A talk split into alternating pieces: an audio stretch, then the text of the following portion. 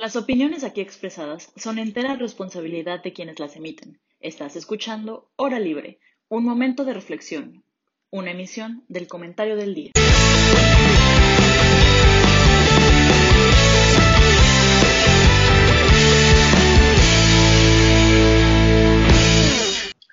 Hola a todos, muy buena tarde. Bienvenidos a su programa Hora Libre. Eh, gracias por acompañarnos en una emisión más. Eh, la semana pasada pudimos escuchar las voces de nuestras compañeras. La verdad es que fue un tema bastante interesante. Por si no lo han visto, recomiendo que vayan a verlo. Pero bueno, el día de hoy la verdad es que pues ya tocaba una mesa así como estuvo la de mujeres, ahora toca la mesa de hombres y están para acompañarme Jaime T. Bailey. Jaime, mucho gusto. ¿Qué onda, Emilio? ¿Cómo estás? Muy bien, gracias. Un gusto saludarte. Igualmente. También nos acompaña Sergio Hayen. Hayen, ¿cómo estás? Hola Emilio, buenas tardes. Muy buenas tardes, Hayen. Y por último, pero no menos importante, Pablo. Pablo, ¿cómo estás? Muy buena tarde. ¿Qué baroche? ¿Cómo estás, bro? Mucho tiempo sin verte por aquí. Mucho tiempo sin Más bien, vernos. primera vez que nos vemos por aquí. Primera vez que nos encontramos, a, a ti y a Hayen, es la primera vez que, que Jaime y yo nos topamos con ustedes. Eh, me parece que puede ser un, un debate interesante, ya que pues ustedes dos difieren un poco en ideologías y pues, el tema de hoy va a ser sobre las elecciones, las elecciones que hubo el domingo 19.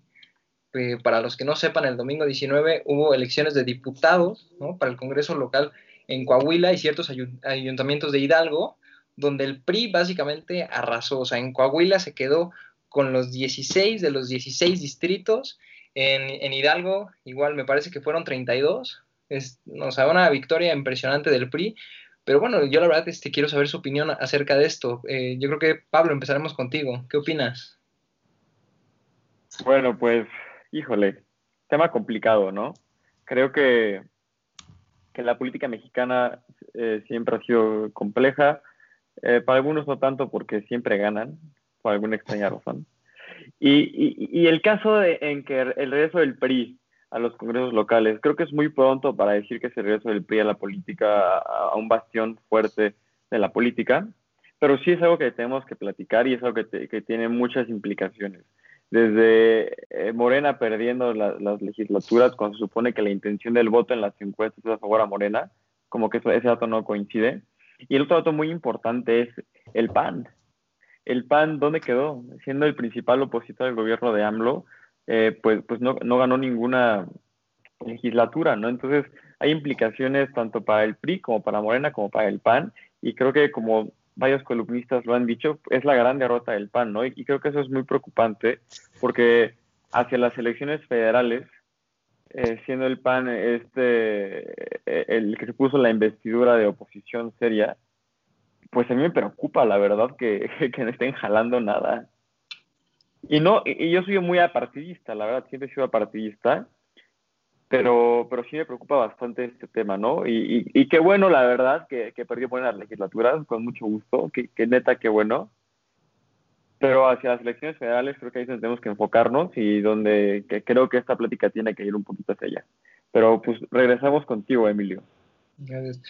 Este, Hayen, eh, la verdad me interesa mucho escuchar tu opinión. ¿Qué piensas sobre el regreso del PRI? ¿Crees que es muy pronto para celebrar o crees que eh, hay algún otro detalle que debamos considerar? Pues mira Emilio, hay que tomar en cuenta que Coahuila históricamente ha sido un partido donde el PRI ha, sido dominador. Igual en Hidalgo, pues es una, una de las fuerzas más este, poderosas en cuanto a partidos, ¿no? Entonces yo no creo que estemos, o sea, con estos resultados podamos hablar de un regreso del PRI. Además yo no creo que el PRI se haya ido, el PRI nunca desaparece, solo evoluciona. Solo cambia. Solo cambia, exactamente. Pero pues la verdad es que para levantar los ánimos del PRI, yo creo que estas elecciones fueron vitales porque, digo, llevarte todo a Coahuila y un poquito menos de la mitad y te levanta los ánimos después de unas elecciones desastrosas en el 2018. Y yo concuerdo mucho con Pablo que aquí el gran perdedor no fue Morena, fue el PAN, porque el PAN como primera fuerza de oposición no logró ganar nada en Coahuila y en Hidalgo apenas se ganó, o sea, o sea, ganó cinco elecciones, o sea, hasta Morena ganó más, o sea, imagínense qué tan grave está el PAN, o sea, el PAN está en una crisis, o sea, literalmente no, no haya por dónde, se está fragmentando. Entonces, me parece que rumbo a las siguientes elecciones se viene un panorama muy complicado porque, pues sí, muchos decían Morena va a arrasar, Morena ya tiene asegurada el 2021 el 2024, pero pues aquí nos dimos cuenta que, pues que no está nada definido, o sea, esto de la política hasta el último momento se puede definir, entonces pues no podemos dar nada por servido. Tocas ahí este, un, tema que me interesa mucho. Eh, mencionaste la fragmentación de Morena y eso es algo que, sí quisiera que Jaime me lo conteste. Eh, si bien el aspirante candidato a la presidencia, Porfirio Muñoz Ledo, dijo este, que eh, esto de cierto modo deja en evidencia que hay una fragmentación de Morena. Entonces, ¿qué, ¿cuáles son tus opiniones sobre esto, Jaime? Eh, pues, a ver, leía hoy una columna de la diputada federal Tatiana Cloutier y de que, ahora parece ser va, a lanzarse por la gubernatura de Nuevo León, ahora resulta. Pero bueno, en todo caso, eh, va a Tatiana Nuevo León con B de burro. Exacto. En, todo caso, decía Tatiana Cloutier que, eh, que, estas elecciones en Coahuila y en Hidalgo, mucha gente las está tomando como un referéndum, hacer, no un referéndum, como un reflejante de las actitudes hacia el presidente de la República, y decía Tatiana Cloutier que ella no está de acuerdo, que esto que, el desastre para Morena en Coahuila y en Hidalgo, aunque como bien dice Sergio, el verdadero desastre fue para el PAN, el desastre que vive Morena también en Coahuila y en Hidalgo, eh, decía ella, es producto de distintos factores, entre ellos claramente toda una serie de quejas sobre la legalidad de la elección, sobre eh, la calidad de los candidatos y todo ese tipo de cosas, pero también mencionaba la división de Morena y los problemas en su liderazgo. ¿Por qué traigo a colación la, la columna de la diputada federal Tatiana? Porque en el momento en el que ella se pregunta si esto tiene que ver con la popularidad del presidente y ella dice que no, por sorprendente que me parece a mí mismo, creo que estoy de acuerdo con ella. Las elecciones de Coahuila y Hidalgo no te hablan de la popularidad del presidente. Más aún, te hablan de la impopularidad de Morena. Morena no es un buen partido. Morena no es un partido que la gente quiera, no es un partido con el que la gente se identifique. Es un partido fragmentado, débil, confuso, que no tiene una, una, base fuerte de votantes. Andrés Manuel López Obrador es un presidente extraordinariamente querido y extraordinariamente amado por su pueblo, que tuvo un índice de votación histórico y bla, bla, bla, bla, bla, y todo lo que quieras. Morena no, y Andrés Manuel López Obrador no es Morena. Y entonces cuando, cuando Morena dice, o cuando los legisladores de Morena dicen, queremos que la revocación de mandato de Andrés Manuel sea en 2021 a la par de las elecciones para, para la Cámara de Diputados Federal, no es, no, es tan, tan sencillo, no es nada más tener a López Obrador en la misma boleta que los diputados, es tener a López Obrador para darle a Morena un, empuje que sí necesita. Lo que nos demostró esta elección, esta elección es que Morena sí necesita este empuje. Y la gente está diciendo, como bien decía Hayen, que Coahuila, Hidalgo son estados priistas, son estados tradicionalmente priistas, que no, igual no iban a votar por Morena. Ok, pero en la elección presidencial, el único estado donde no ganó Morena en cantidad de votos fue en Guanajuato. Fuera de Guanajuato, tú veías el mapa de México y estaba todo pintado de rojo vino, así oscurito. Porque todos, todos los estados, desde el más panista hasta el más priista, habían votado, por la coalición de Morena para la presidencia. Quitas al candidato, pones solamente Morena y ya no hay votos. Desaparecen, se van para el PRI, se van para el PAN, se van para los partidos donde tradicionalmente han votado. Ahora, ¿Qué, creo que es importante aquí? ¿Qué figuras están llegando al quite, digamos, en lugar de Andrés Manuel? Porque, por ejemplo, eh, Miguel Barbosa en Puebla es un candidato que, a pesar de todo lo que pasó, fue muy popular en su momento fue muy popular durante su elección. Entonces, si pones, o Cuauhtémoc Blanco en Morelos, si pones un candidato que puede, que puede jalar popularidad, que puede, que puede despertar el voto por Morena, entonces Morena tiene posibilidades. Yo creo que lo que le dijo esta elección a Morena es, si quieres ganar en 2021, tus candidatos, tus diputados federales, tienen que poder despertar el amor del pueblo. No pueden ser nada más diputados que tú creas que el nombre Morena va a jalar, porque el nombre Morena no jala. Y eso es lo que más tenemos que entender. Morena no jala votos. Andrés Manuel López Obrador sí. No, sí, eh, la verdad es que sin lugar a duda. Eh, por ahí escuchaba que alguien decía que eh, el activo más, más valioso de Morena ya se está deteriorando, que como precisamente dices, es Andrés Manuel López Obrador. Realmente muchas veces este partidismo se daba por el nombre. Realmente hay veces que ni conocían la, lista de los nombres, pero al ver Andrés Manuel López Obrador o al ver Morena, pues como dices, se sentían identificados precisamente con este movimiento y por eso se iban, eh, se fueron con Morena. Pero también eh, algo, algo que, me, que, también me gustaría tocar un poco es, pues evidentemente Morena eh, pues trató de evitar todo tipo de, de, comunicación al respecto de este tema, ¿no? Podemos ver que de hecho incluso llegó a decir que, que hubo irregularidades así como compra de voto, que bueno, no es nuevo decir que este presidente se queja de algún tipo de, irregularidad, pero este, pues también es una posible opción que tampoco habría que descartar. ¿Ustedes realmente creen que pueda haber algún tipo de irregularidad ante una victoria tan marcada o eh, es una hipótesis que se debería descartar? Hayen. Pues mira, evidentemente siempre ah, donde le rasques encuentres, entonces no podemos negar que no, no hubo alguna tranza. Sin embargo, me parece que es irrelevante esta, o sea, esta reclamación que están haciendo de que hubo trans en las elecciones, me parece que ahora sí que es irrelevante, porque que el PRI se haya llevado todo a Coahuila, más de la mitad de, bueno, un poquito menos de la mitad de Hidalgo. Y bueno, si Moreno se hubiera quedado a lo mejor este, con la otra mitad de Hidalgo, puede decir, bueno, a lo mejor sí hubo algo de trampa. Pero te das cuenta que inclusive el PRD tuvo más eh, distritos en Hidalgo que Morena. O sea, imagínate cómo está de grave la cosa en Morena, que de verdad, o sea, solo le ganaron al PAN y ya. Pero yo creo que más que nada el fracaso de Morena tiene que ver mucho también, digo, sí con que, pues obviamente, si no pones candidatos que jalen a la gente, no vas a jalar nunca, nunca vas a poder ganar. Sin embargo, no sé si ustedes escucharon, pero hubo un audio que un líder campesino en Coahuila, eh, bueno, Em, externó su opinión acerca de lo que ocurrió en, las elecciones en Coahuila. Y él no le echaba la culpa a Morena, no le echaba la culpa al PRI, él echaba la culpa a Andrés Manuel. ¿Por qué? Porque Andrés Manuel, pues sí, o sea, obviamente en la campaña vamos a dar el apoyo a los campesinos, el apoyo a... Bueno, apoyo a todo mundo, ¿no? Y pues no sé, pero Coahuila es un estado donde la agricultura es muy predominante. Y actualmente el gobierno parece estar abandonando a los campesinos. Entonces, si tú votas por alguien que te va, que te promete que te va a echar la mano, que te va a ayudar, que te va a impulsar, y a la mera hora hace todo lo contrario, que, o sea, esta, este voto se va a desviar hacia otro lado. Y históricamente, ¿hacia dónde se van a desviar? Hacia el PRI, que es el otro partido que siempre apoyaba a los campesinos, ¿no? Entonces me parece que, que las acciones que ha tomado Andrés Manuel estos últimos dos años empiezan a tomar factura poco a poco no sé qué tan grave pueda llegar a ser para las elecciones del 2021 y posteriormente para las del 2024. Sin embargo, me parece que Andrés Manuel tiene que cuidar ahora sí que lo que hace, porque a futuro eso le puede costar las elecciones.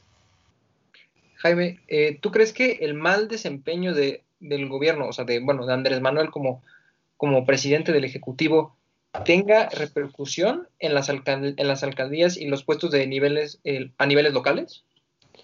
Pues, mira, eh, creo, creo que más abajo de Andrés Manuel en términos de nivel de gobierno, desde los, desde los gobernadores de Morena hasta los ayuntamientos que gobierna Morena y todo eso, en los últimos años sí se ha visto una deficiencia en la gobernabilidad, en, los planes de gobierno y en, las, y en, la, en los estados donde gobierna Morena.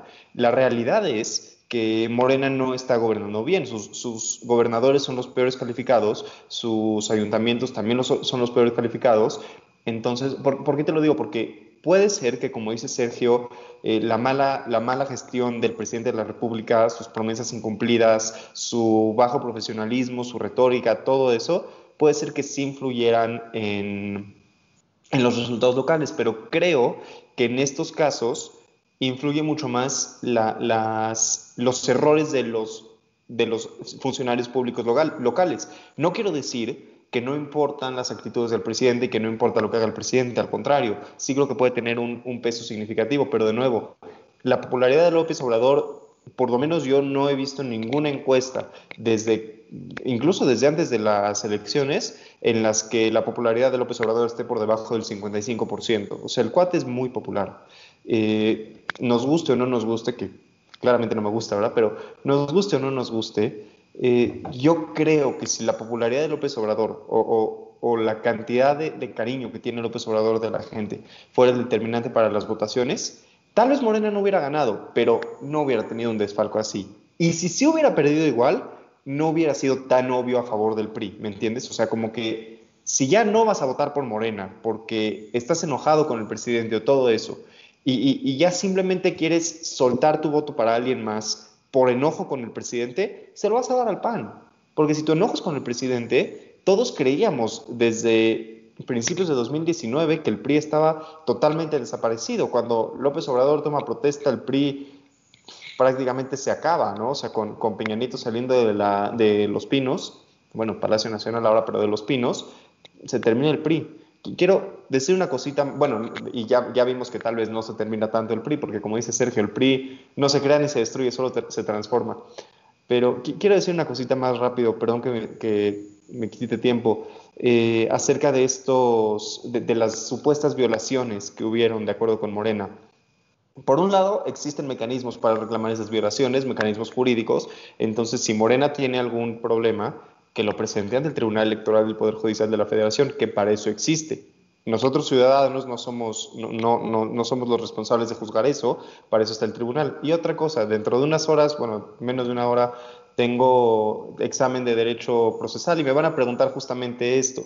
Para que una elección, para que las reclamaciones en una elección sean determinantes, el resultado tiene que estar en 5% de diferencia.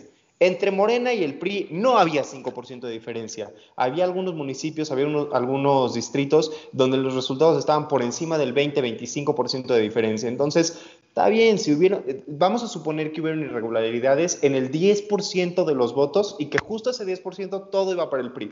Sigue sin ser suficiente. O sea, para, que sea un fraude electoral del tamaño de lo que pasó en Coahuila y en Hidalgo, tendría que ser algo casi casi como el ejército amenazando a balazos a todos porque voten para el, por el PRI. Es, no, no, no me parece que el tema de las irregularidades en este momento sea algo para reclamar. O sea, acepta la derrota y échate para atrás. Y Pablo, te veo algo, algo inquieto. Bueno, yo, yo, yo no estoy tan de acuerdo con Jaime con lo primero que dijo. Con lo segundo sí, pero con lo primero no. A ver, tenemos que pensar en cómo es que Morena llegó al poder y, ahí siento que es más una dualidad. Es una dualidad de, e, entre Morena como partido y entre López Obrador. Lo que, eh, sí es cierto que hay gente que no es Morena y es obradorista. ¿no? Pues se ponen ahí, somos obradoristas, y, y, pero también ideológicamente Morena es un movimiento, no es un partido político, es un movimiento con una persona central que es Andrés López Obrador. Entonces, ¿qué pasó en las elecciones eh, anteriores cuando votamos eh, congresos locales, eh, creo que diputaciones, votamos muchísimas cosas, ni me acuerdo, yo me acuerdo que creo que fueron seis boletas donde yo vivía. Este, ¿qué pasó ahí? AMLO salía a decir, vota por mí y por mis candidatos, porque de esta forma yo voy a tener el poder de hacer lo que tú necesitas. Entonces, ¿qué pasa cuando camino a las elecciones locales eh, pues a ti te llevaron un cheque en blanco con lo que ibas a necesitar.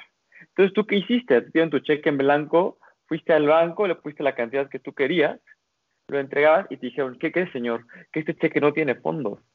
¿Cuántos programas de Morena y de Andrés Manuel López Obrador no se han cumplido por falta de estrategia y por falta de presupuesto?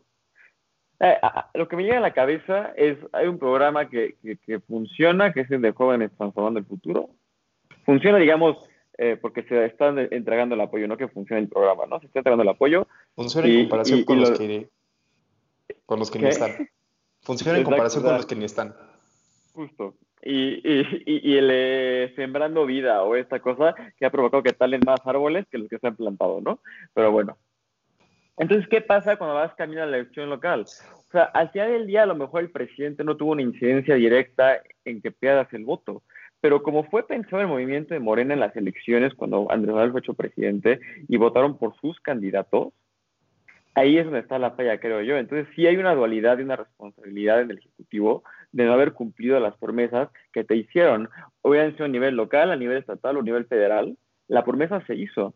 Y la hizo Andrés Manuel al lado de un chango que nadie tenía idea de quién era, pero estaba viendo Andrés Manuel en, en, en, en, el spot. Y de hecho fue algo muy criticado porque yo, yo recuerdo, yo, yo, yo voto en el Estado de México y, y salía la maestra Delfina con Andrés Manuel López Obrador al lado y te decías, oye, eso es, es, es, un delito electoral porque este cuate va a ser presidente.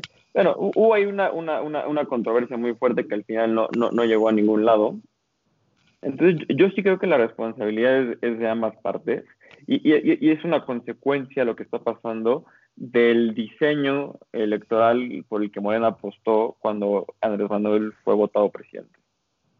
Y, y la parte que sí es importante del Tribunal Electoral es chistosísima porque, a ver, cuando sí son vinculantes las elecciones y cuando no. Es como el niño que, que juega fútbol y le meten gol y se enoja y se va su balón. O sea, si yo meto gol, pues no pasa nada y todo chido y, y me voy y, me, y, disfruto el juego. Pero si me la juegan mal y alguien me está ganando limpiamente, agarro mi balón y me voy. Entonces es lo mismo. A mí lo que sí me preocupa bastante también eh, rumbo a las elecciones de, de, del 2021 es el INE. O sea, ¿hasta cuándo Lorenzo Córdoba va a aguantar los ataques de, de, de, los tres poderes? Casi, casi. Entonces, híjole, complicada situación, la verdad. Y, y, yo creo que las causas de, de, de que Morena perdió la, esta, la, las elecciones fue, fueron esas, ¿no? Fue una parte incumpliente de promesas que, que, honestamente cualquier persona con tres dedos de frente se hubiera dado cuenta que no iban a pasar y no se iban a cumplir. Pero bueno, ese es otro tema. Sí, sin lugar sin lugar a duda, el, tema de, del INE también eh, pues llega a cobrar pues gran relevancia, ya que como dices, el INE ha recibido eh, ataques pues prácticamente por todos los frentes, o sea, realmente ya no tiene un área que no, que no sea vulnerable el, el INE. Este, Hayen, ¿tú crees que, cómo, cómo crees que esto vaya a afectar a las elecciones del 2021? Pues mira, este, honestamente yo creo que dentro de lo que cabe, el INE es de, las, de los organismos autónomos que más han mantenido su autonomía, más se han defendido y que la ciudadanía más ha buscado defender, porque pues es, es, un instituto que, vaya, pues, costó mucho instaurarlo y yo creo que es ahora sí que el que más gente par, este, participa en él, porque vaya, son las elecciones, ¿no? Entonces, pues es el, de la participación popular, entonces, pues, el que el gobierno empiece a manipularlo, yo creo que o sea, seas morenista, no, no seas morenista, apoyas al presidente, no apoyas al presidente, sí, sí, eso no, no puede hacerlo el presidente ni Morena porque eso es meterse directamente con la ciudadanía, o sea, sería meterte con el pueblo y Andrés Manuel está con el pueblo, no en contra del pueblo, entonces sería como una contradicción, bueno, está con el pueblo, ¿no? Pero sería una contradicción rotunda el que busque quitarle la autonomía al INE, porque sería literalmente dando una, una, estocada en la espalda al pueblo, o sea, sería, estaría traicionando sus principios. Sin embargo, yo creo que para el 2021 el INE se encuentra sólido. Para el 2024 habrá que ver qué es lo que sucede. Pero yo creo que las elecciones del 2021 están, no te podrás decir 100% seguras, porque siempre está ese, ese, ¿cómo se llama? ese porcentaje de, de, de, duda, ¿no? Pero por lo menos un 99% seguro, yo creo que sí, el INE va a hacer un muy buen trabajo. Ya para el 2024 habría que ver cómo, cómo evoluciona la cosa, ¿no? ¿Quién sabe? Yo, yo quiero decir algo ahí. Ah, adelante, Pablo. Yo, yo, no creo que el INE represente al pueblo. No, pero no es su no trabajo representar al pueblo. No, no, pero lo que, dice, lo que, dice, que Sergio de que eh, desmantelar el INE sería irte contra el pueblo, yo no lo veo así. El INE, el INE creo que es de los, eh, y da, por como se suscitaron las elecciones del 2006, este, y que hubo todo este rollo con Andrés Manuel y con Felipe Calderón, yo creo que el pueblo, pueblo, al que, a, lo, que Andrés Manuel llama pueblo, eh, está más del lado de su movimiento que del lado del INE realmente creo que somos pocos las personas con la suficiente educación y la suficiente inteligencia para saber que el INE no, nos protege. Pero yo creo que todos los demás ignorantes creen que el INE es, un, es, un, es, un, es una institución que está al servicio del neoliberalismo y de todos los demás eh, adversarios imaginarios que se inventó este cuate, ¿no? O sea, yo lo veo así. Y, y, y yo no creo que, que, que, el INE, o sea, ya, ve, ya ven que este cuate es como dice lo que dijo Trump, yo podría matar a alguien en, en, en, en Fifth Avenue y, y, no me enjuiciarían. AMLO puede hacer lo mismo con, con el INE y, nadie le diría nada porque el pueblo, el, pueblo que no está educado y el pueblo ignorante, que le cree todo lo que dice.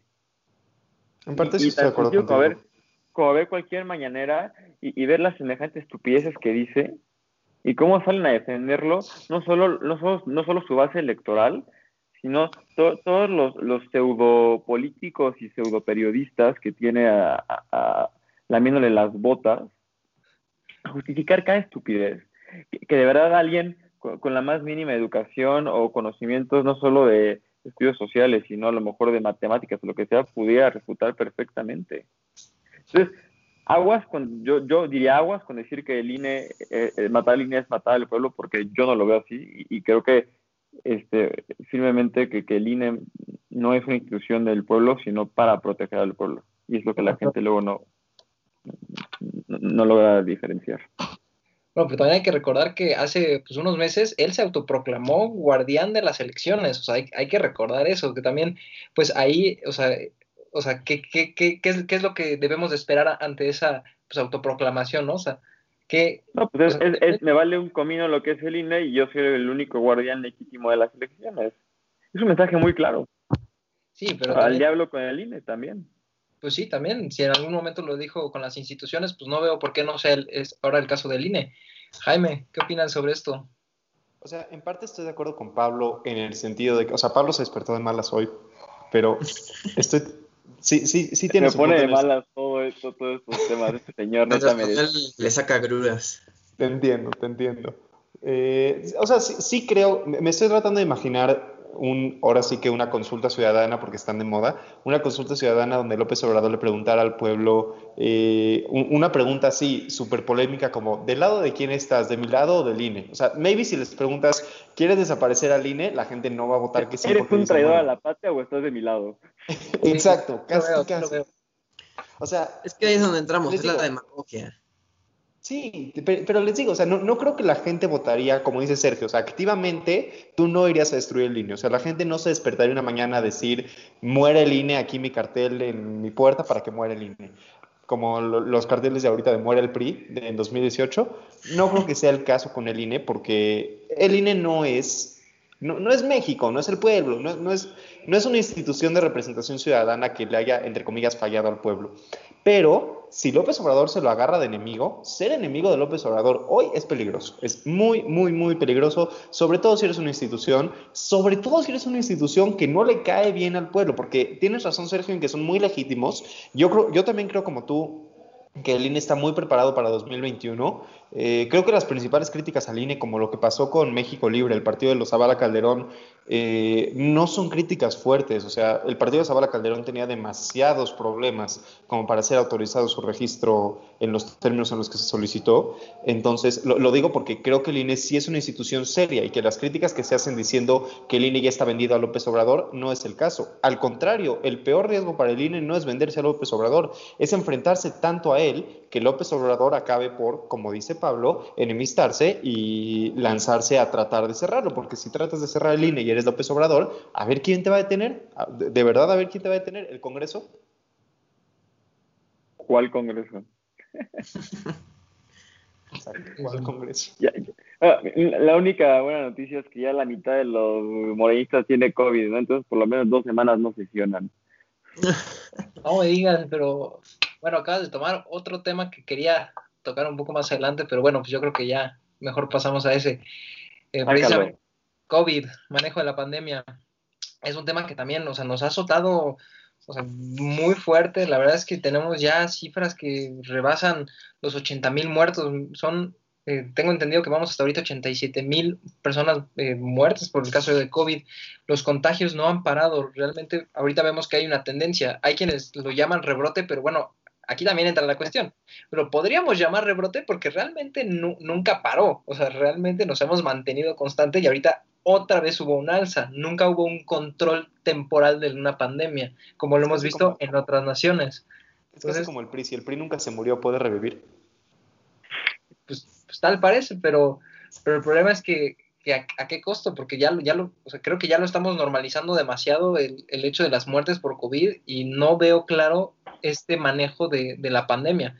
Hayen, eh, quiero saber, ¿tú qué opinas, eh, tu opinión sobre la estrategia de, pues, de salud? Porque recuerdo que tú, que fuiste crítico de, del INSABI. Pues mira, eh, ¿qué te puedo decir? Sergio está más, más decepcionado que, que su última relación amorosa. No, no. pues mira, las cosas se han hecho mal. Tanto en economía como en salud, y son las dos cosas que más están pesando hoy en día. Sin embargo, si tú ves la curva de mm, tanto de contagios como de, mm, de muertes, digo, obviamente las cifras son alarmantes. Sin embargo, se empezaba a ver que la parábola empezaba a bajar un poquito. Obviamente, como estamos diciendo, no se erradicó ni se llegó a estar cerca de erradicar. Por lo tanto, no podemos hablar de un rebrote, sino más bien de un, re- de un repunte. Sin embargo, me parece que la... Ahora sí que la estrategia pues, ha sido totalmente fallida. Hemos, bueno, no hemos porque yo no he sido, pero bueno. Han tirado la economía a la basura, han tirado la salud igual a la basura. Y pues no saben qué hacer, o sea, ya están buscando hasta de dónde sacar recursos. El ejemplo está con lo de los fideicomisos, por ejemplo. Entonces me parece que ahora sí que las cosas se han hecho muy mal. Ya no saben ni qué hacer, ni de dónde sacarle. Y ya, es más, hasta se busca evadir el tema. O sea, ya, ya antes era de que López Catel, este, todas las mañaneras decía algo, o en las noches. Ahorita, ¿qué es lo que hemos sabido de López Catel? Que se da sus besos con su novia y, ya, es todo lo que hemos sabido. O sea, no hemos sabido nada más. Y bueno, y que fue a, y bueno, y, y, no, y que al final tuvo su encuentro con su encontronazo con el Congreso, pero pues nada más. Fuera de eso, no hemos sabido absolutamente nada más de él. ¿Por qué?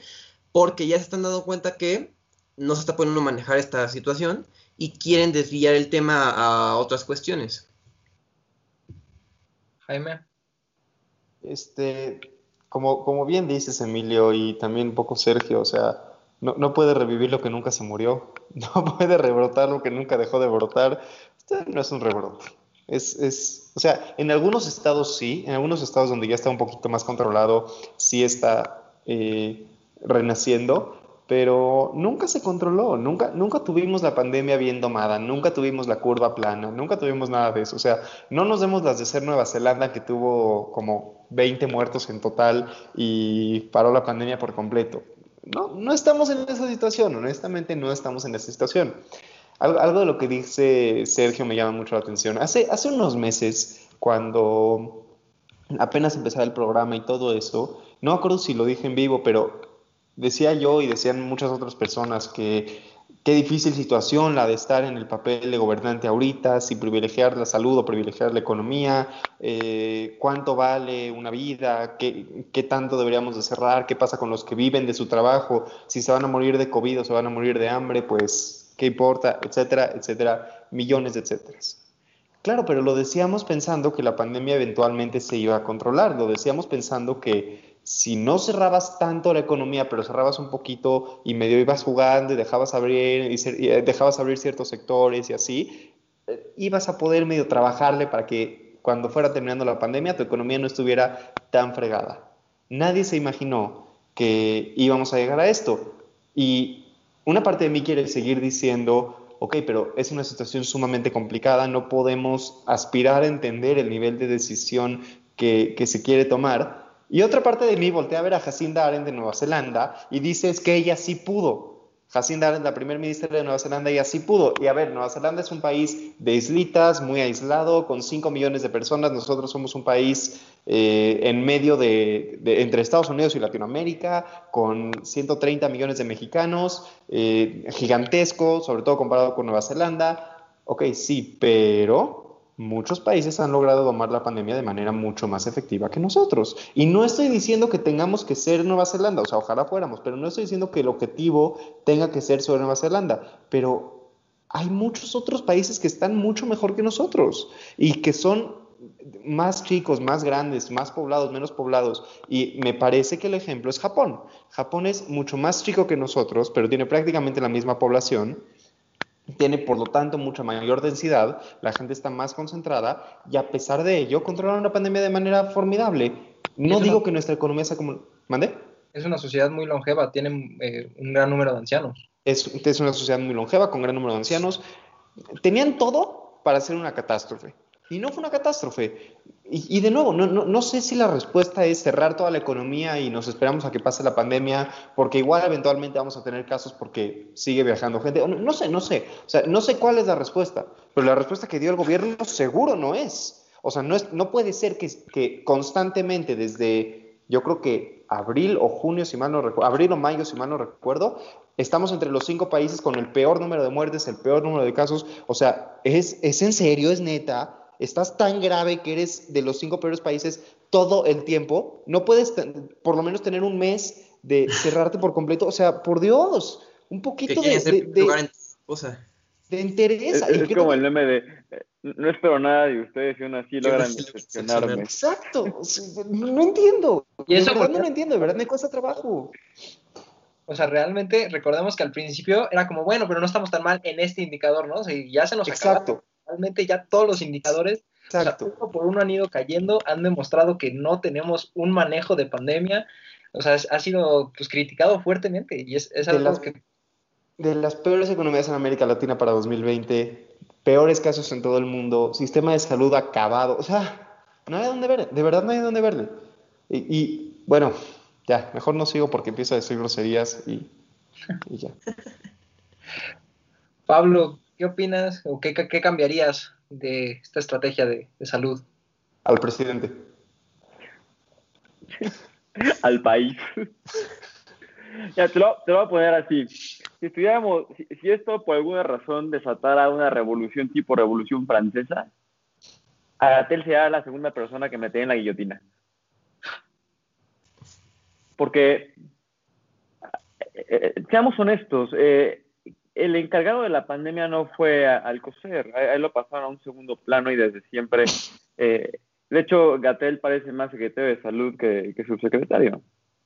Este, entonces, yo lo responsabilizo él totalmente de la, de la situación y de hecho, era muy chistoso cuando, eh, cuando Lalito nos invitó al, a, su, a, su, programa, Voces Universitarias, este, tocó este tema y yo le dije, es que yo no dudo que Gatel sea un tipo brillante, yo, yo creo que sí lo es, o sea, para ver, para ver este, llegado a donde está, con los estudios que tiene, yo no creo que sea un tipo que, que no haya estudiado ni, ni, tenga idea de lo que está haciendo, claro que la tiene, y por eso es todavía más responsable de lo que está haciendo, porque él eligió subordinarse a una persona que, que, es una completa imbécil, y, y, y, y yo no entiendo cómo gente intelectual con tanta capacidad y tanta inteligencia puede subordinarse y venderse por el puesto político y por, y por, y por, el, y por la lana.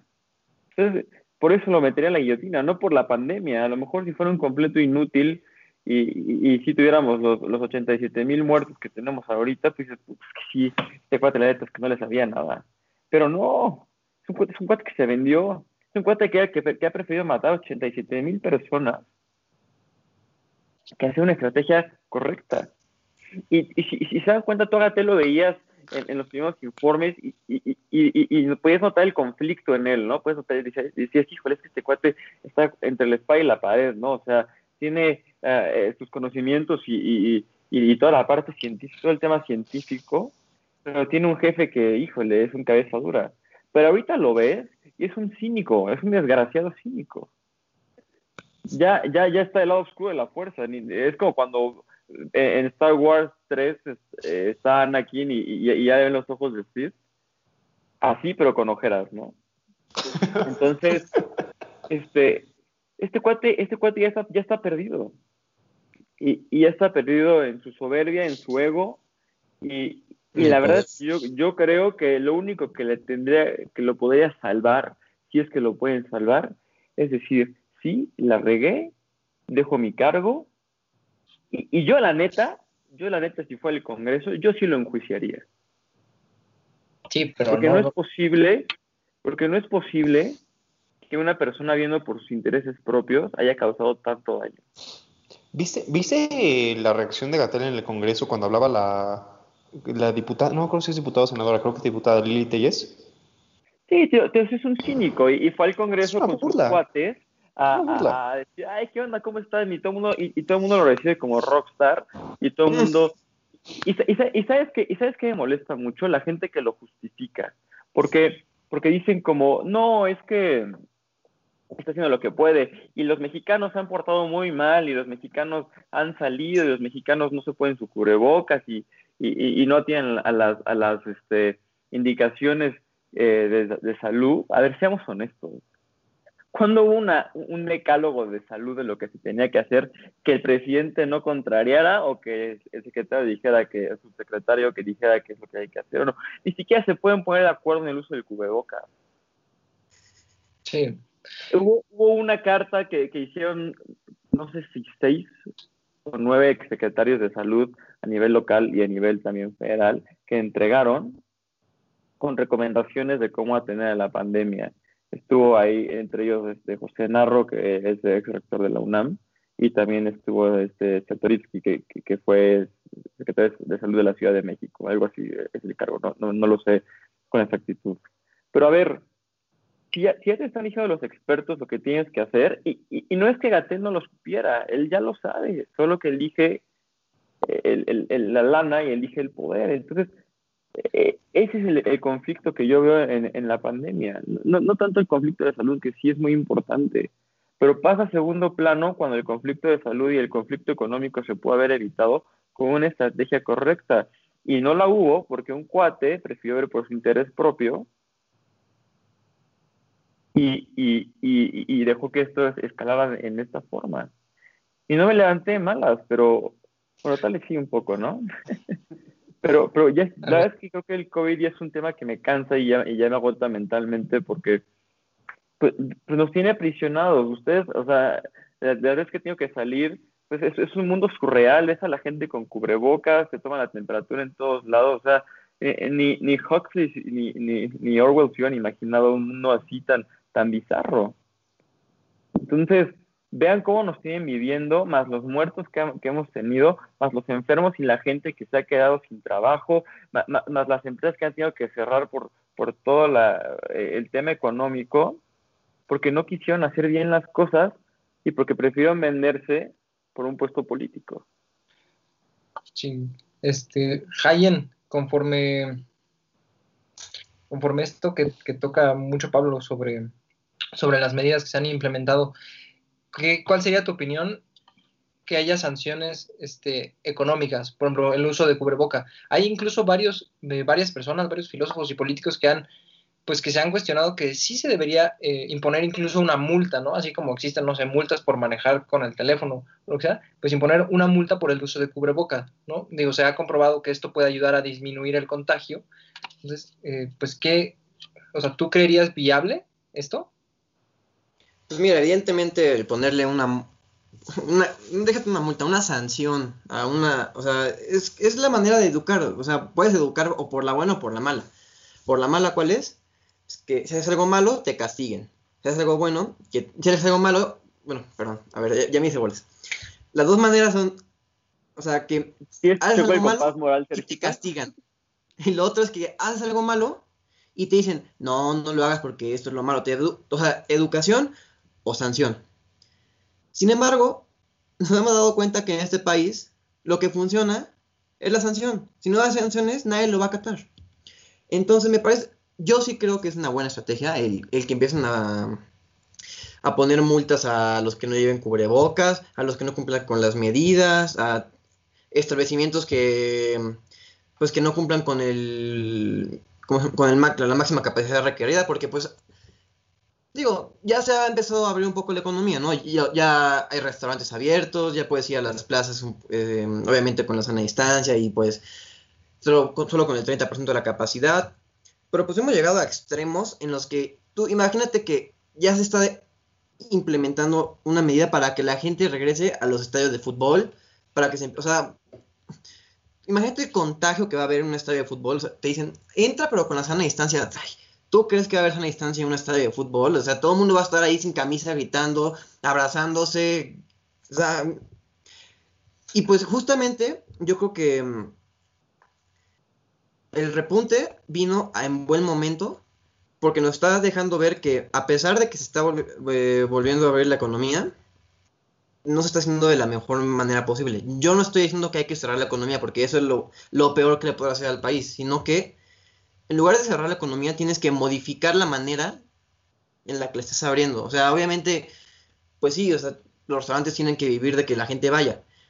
Pero pues implementan mejor medida de seguridad. O sea, no sé si ustedes han ido a algún restaurante o, al súper o algo y, obviamente te dicen, ah, no, te tomamos la temperatura y el tapete sanitizador. Ese tapete sanitizador está más seco que el, desierto del Sahara, o sea, imagínate, o sea, no sirve de nada, está ahí nomás para que lleguen y digan, ah, ahí está el tapete, sí estamos cumpliendo con las medidas. Te toman la medida, no te toman la medida, siempre te toman en el brazo o en cualquier lugar donde la temperatura es la menos este, precisa, o sea, te la tienen que tomar o, en la frente o, o aquí en la, en la yugular, porque es donde pues, puedes medir con más exactitud la temperatura, pero si te la toman en el brazo, te la toman en la mano, obviamente hay un rango de un rango de error, ¿no?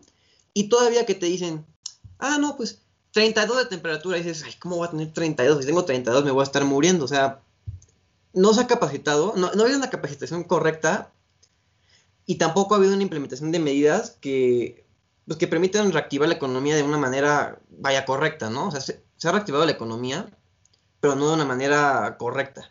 Entonces yo creo que ahí está, ahí es donde radica el problema. Jaime. Eh, a ver, me, me llaman la atención dos cosas de lo que dice Sergio. En primer lugar, hay un libro que se llama What We Owe to Each Other, lo que nos debemos los unos a los otros. Para el que haya visto la serie de The Good Place, eh, pues lo mencionan varias veces. Es un libro muy interesante, habla de filosofía moral y, y, es una idea muy, muy interesante, muy padre. De, básicamente la idea es la siguiente, si nosotros cuatro estuviéramos formando una sociedad, tendríamos que poner reglas que ninguno vaya a vetar. Por ejemplo, si yo pongo la, regla de que todos nos tenemos que vestir de naranja, pero a Sergio no le gusta vestirse de naranja, entonces él la va a vetar. Si tú empiezas a crear reglas que nadie pueda vetar porque todos estamos de acuerdo en que son correctas, puedes tener una sociedad que funcione, ¿no? Y hay muchas críticas a Scanlon, que es el eh, autor del libro, y no nos vamos a meter a eso. Hay un muy buen artículo que publiqué ayer en mi Twitter, para el que quiera verlo, échenle un ojo, vale mucho la pena. Pero mi punto es, yo creo que nos debemos los unos a los otros usar cubrebocas. O sea, nos debemos, yo les debo, si, nos fuéramos a ver en mi casa por alguna razón, para un proyecto, nada más para echar unas cervezas o lo que sea, yo les debo la decencia de cuidarme, porque si no me estoy cuidando y llego con ustedes y les toso a la cara y los contagio, es mi culpa. O sea, lo digo por, por este tema de las sanciones.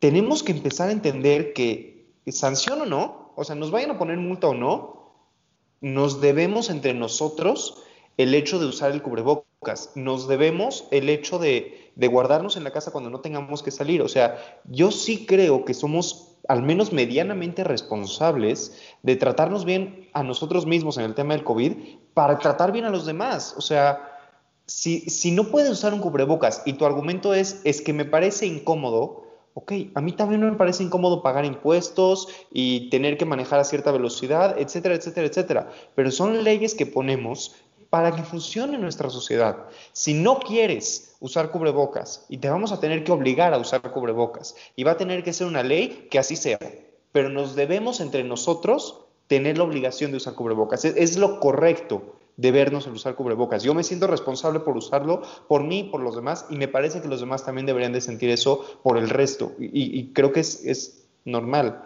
Y otra cosa que me llamaba la atención de lo que dijo Sergio, eh, en mi casa, en su casa de todos ustedes, somos tres hermanos y mis papás y estamos prácticamente todo el tiempo ahí usando el internet y de repente se traba y todo y enfrente de mi casa mi abuelo tiene una pequeña oficina, entonces pues aquí nunca nadie entra, yo me vengo a la oficina, de hecho aquí es donde estoy, aquí es donde grabo el programa y bueno, estoy aquí solo, pero en la entrada del edificio de oficinas tienes que pasar por un termómetro. El otro día me senté en el sol a leer porque tenía quise sentarme en el sol a leer, no les tengo explicaciones. Y pues me pegó el sol en la cara, me calenté mucho, voy entrando y el termómetro me marca alta temperatura. Claramente, gracias a Dios no tengo COVID, estoy bien y todo, pero estuve en el sol un rato y, me, y me, me calenté. Lo que tuvo que haber hecho el guardia de seguridad es haberme dicho, disculpe joven, no puede entrar.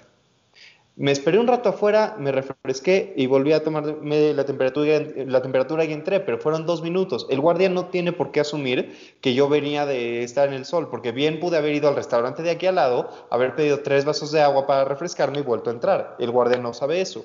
Es, o sea, porque de nuevo, es como dice Sergio, nadie está capacitado para, o sea, ya tenemos el termómetro, está bien, ya estamos midiendo que todos tengan buena temperatura, está bien. Y si no, o sea, si no tengo buena temperatura, salí con 95 de calentura. Bueno, 95 de calentura maybe no, ¿verdad? Pero salí con calentura, no estoy apto para entrar. ¿Qué hacer? ¿Por qué no sale el guardia a decirme, joven, usted no puede pasar? Joven, usted no es bienvenido en este establecimiento porque aquí solo para los, para los sanos. O sea, me, parece que tiene situación. No hay una cultura de decir, nos vamos a cuidar en serio. Es nada más la apariencia de que nos estamos cuidando. El tapetito seco, el termómetro que te mide pero no sirve para nada y el guardia de seguridad diciendo, pásale, joven. Sí, la verdad es que esta dinámica se vuelve muy peligrosa y más cuando, pues, mm, pues realmente ya debemos de empezar a, plantearnos una recuperación económica que evidentemente no tenemos. Pero como dices, si estas medidas no se están implementando, pues muy difícilmente vamos a parar el número de contagios, ¿no? Muy difícilmente vamos a parar eh, que en el futuro vuelva a haber estos repuntes que mencionó Sergio. Eh, de hecho, me, vi que hace poco igual este, Andrés Manuel comentó que él, él quiere que para, para marzo, mayo, marzo, este, se recuperen los, los 20.5 millones de, de, empleados que estaban inscritos al IMSS. O sea, realmente eso pues, sí, me parece o sea, me parece o sea, una cifra ridícula, o sea, porque podemos ver que, que, no, que eso no estamos, teniendo, no estamos teniendo buenos resultados, realmente estamos teniendo pésimos manejos, y si continúa esto, como tú dices, ¿no? De, de ya dinámica que llegas, te das la muñeca, el brazo, te la miden y pasas, pues realmente no veo posible eh, parar el número de contagios. No, ni qué decir. Hasta me causó gracia ahorita que dijiste lo de que el presidente espera que recuperemos empleos hasta marzo. Digo, en marzo. Me puse de buenas. Sí. Un buen chiste. Un buen chiste. No, chiste, no, pero... pero... Eh, yo quiero decir, algo, esto que dijo Jaime me parece muy interesante de que nos tenemos que cuidar los unos a los otros, pero estás planteando que todos tenemos que cuidarnos los unos a los otros. De nada sirve que la mayoría nos cuidemos los unos a los otros sí hay algunos que son los menos, pero son los que más hacen daño. Entonces, y en México no existe esa educación ética de, de que, ah, este, oye, vivimos en una sociedad en la que todos estamos conviviendo, entonces, si me pasa algo mal a mí, tarde que temprano te puede repercutir a ti indirecta o directamente. Entonces, a la gente no entiende eso, la gente, la gente es egoísta. Ya, ya, lo decía Adam Smith. Entonces, este, pues la gente es egoísta. Entonces, Adam Smith. That's a new, that's a first. Wow. No, pues, o sea, no estoy de acuerdo con muchas ideas, pero lo dijo, entonces, pues es importante, ¿no? Y, y toda su teoría económica se basa en eso. Entonces, Mira, este. Hasta, hasta López gente... Obrador citó a Adam Smith, entonces. pero el punto es que la gente es egoísta. Entonces, pues, obviamente, es egoísta, pero hay quienes sabemos que ese egoísmo es malo, entonces nos lleva a modificar estas conductas. Pero la mayoría de la gente no sabe que el egoísmo está mal y piensan que, ah, si yo estoy bien, los demás van a estar bien, este, pero pues a costa de, de qué, ¿no? Entonces, pues, mientras no se modifiquen esas conductas, eh, mientras no se modifica esa ética latente que está, que existe en el país, que más que nada yo creo que es una moral porque pues cada quien tiene su propia moral, no vamos a salir de esa pandemia. Entonces, eso es algo también que, que hay que que es que hay que establecer en la mesa, ¿no? Que obviamente no ha habido una buena estrategia del gobierno. Sin embargo, tampoco los ciudadanos han contribuido mucho a que, a que se pueda salir de esta situación, ¿no? No le estoy echando la culpa a los ciudadanos, pero no podemos echarle toda la culpa al gobierno. Yo, yo ahí difiero. Yo, yo creo que el, gobierno tiene todos los mecanismos para poder haber hecho las cosas. Tan es así que en muchos lugares hubo cortes, hubo toques de queda, hubo un estado medio marcial. O sea, no, no, sé si el autoritarismo sea la mejor forma de gobernar, pero creo que en situaciones de emergencia, como se hacen en Estados Unidos que hacen el martial law, creo que es algo muy importante que se pueda haber aprovechado y pudimos haber parado todo esto antes, o sea, y en lugar de habernos alargado 6, 10, 12 meses con esto, hubiera sido algo a lo mejor un poco más eh, eh, en corto, este, y listo, ¿no? Y, y, y, honestamente, o sea, creo que, creo que sí es un tema de, de, de cada quien, porque pues México con la impunidad que tenemos, de, aunque nos pusieran una multa de 5 mil pesos, la gente la da al poli 200 y decir, ah, sí, que, que le vaya bien, joven, con permiso. Pero, me, pero maybe para sanción, no... Pero maybe para ahorrarte esos 200 te vas a llevar el cubrebocas, porque es, es lo que, es es lo que muchas, veces, muchas veces pasa. Pones una multa de 5 mil pesos, ¿no? Y para que no pasen esos, y para no pagar esos 5 mil pesos, el poli te va a cobrar 200. Pero en teoría económica, si te puedes ahorrar esos 200, tienes incentivos para buscar el cubrebocas. Yo, yo no creo que sea suficiente la multa eh, o la sanción para que la gente lo deje de hacer, la verdad.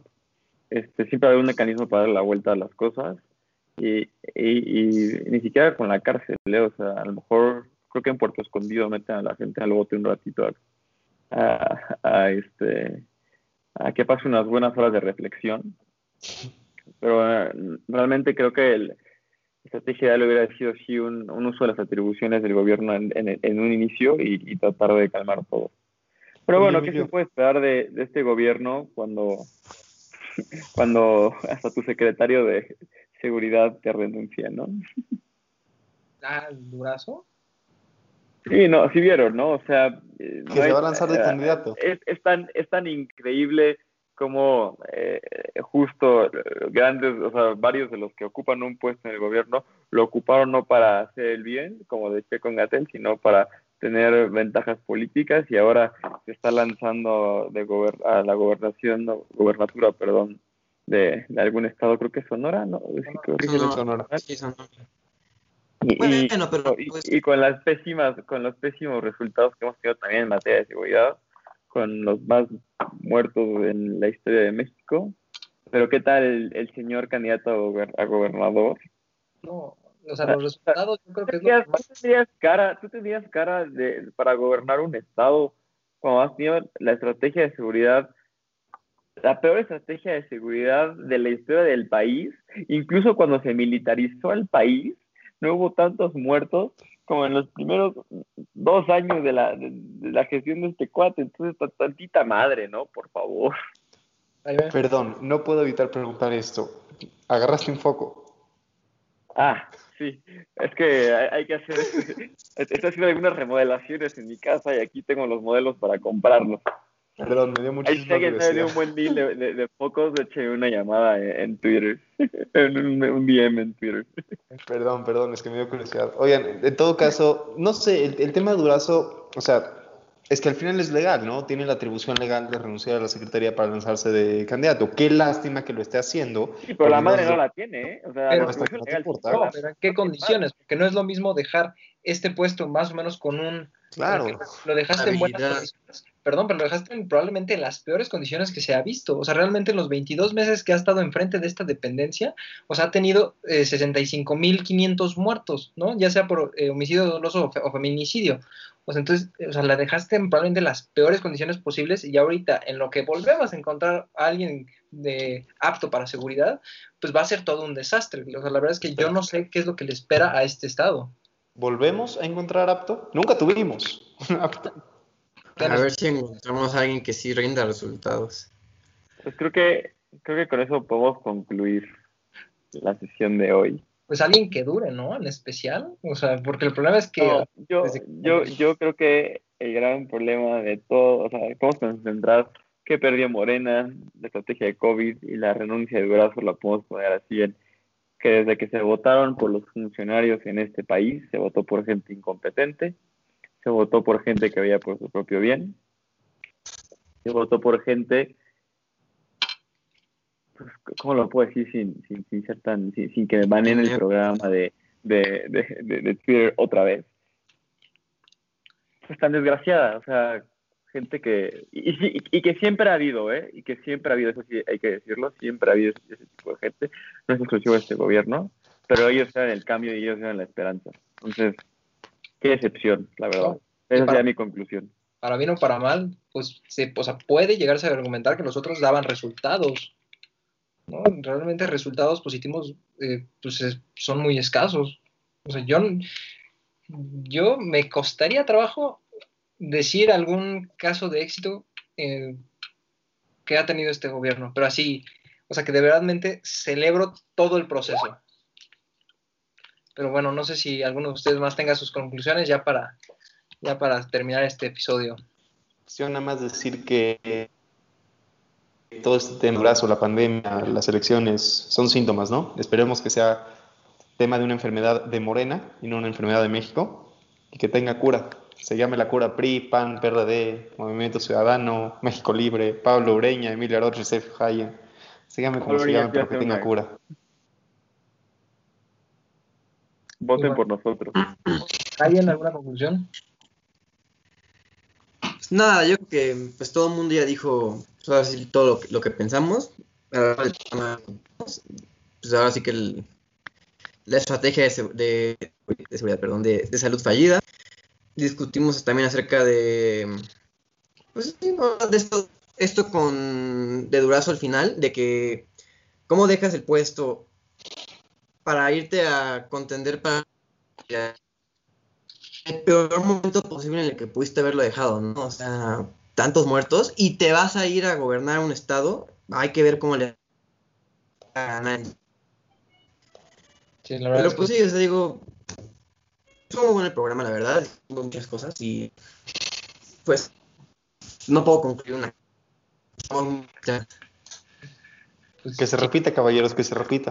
Que se repita, la verdad es que estuvo bueno el, programa, me dio gusto platicar con ustedes, Eh, con Pablo y con Sergio no había tenido el gusto de, de compartir mesa de debate, Eh, me gustó mucho escuchar sus opiniones, creo que a final de cuentas eso es lo más importante de este programa y el motivo por el cual se creó, escuchar distintos puntos de, vista, y pues la verdad le quiero agradecer a todo nuestro público que, que nos está viendo, Eh, no olviden seguirnos en nuestras redes, la verdad es que nos pueden seguir en flow.page, eh, slash, guion, hora libre, ahí nos van a poder sintonizar, ya sea este, Spotify, Apple Podcast, y también que sigan a la página del comentario del día, lo mismo, flow.page, eh, guion, comentario del día. Diagonal, diagonal, no guion.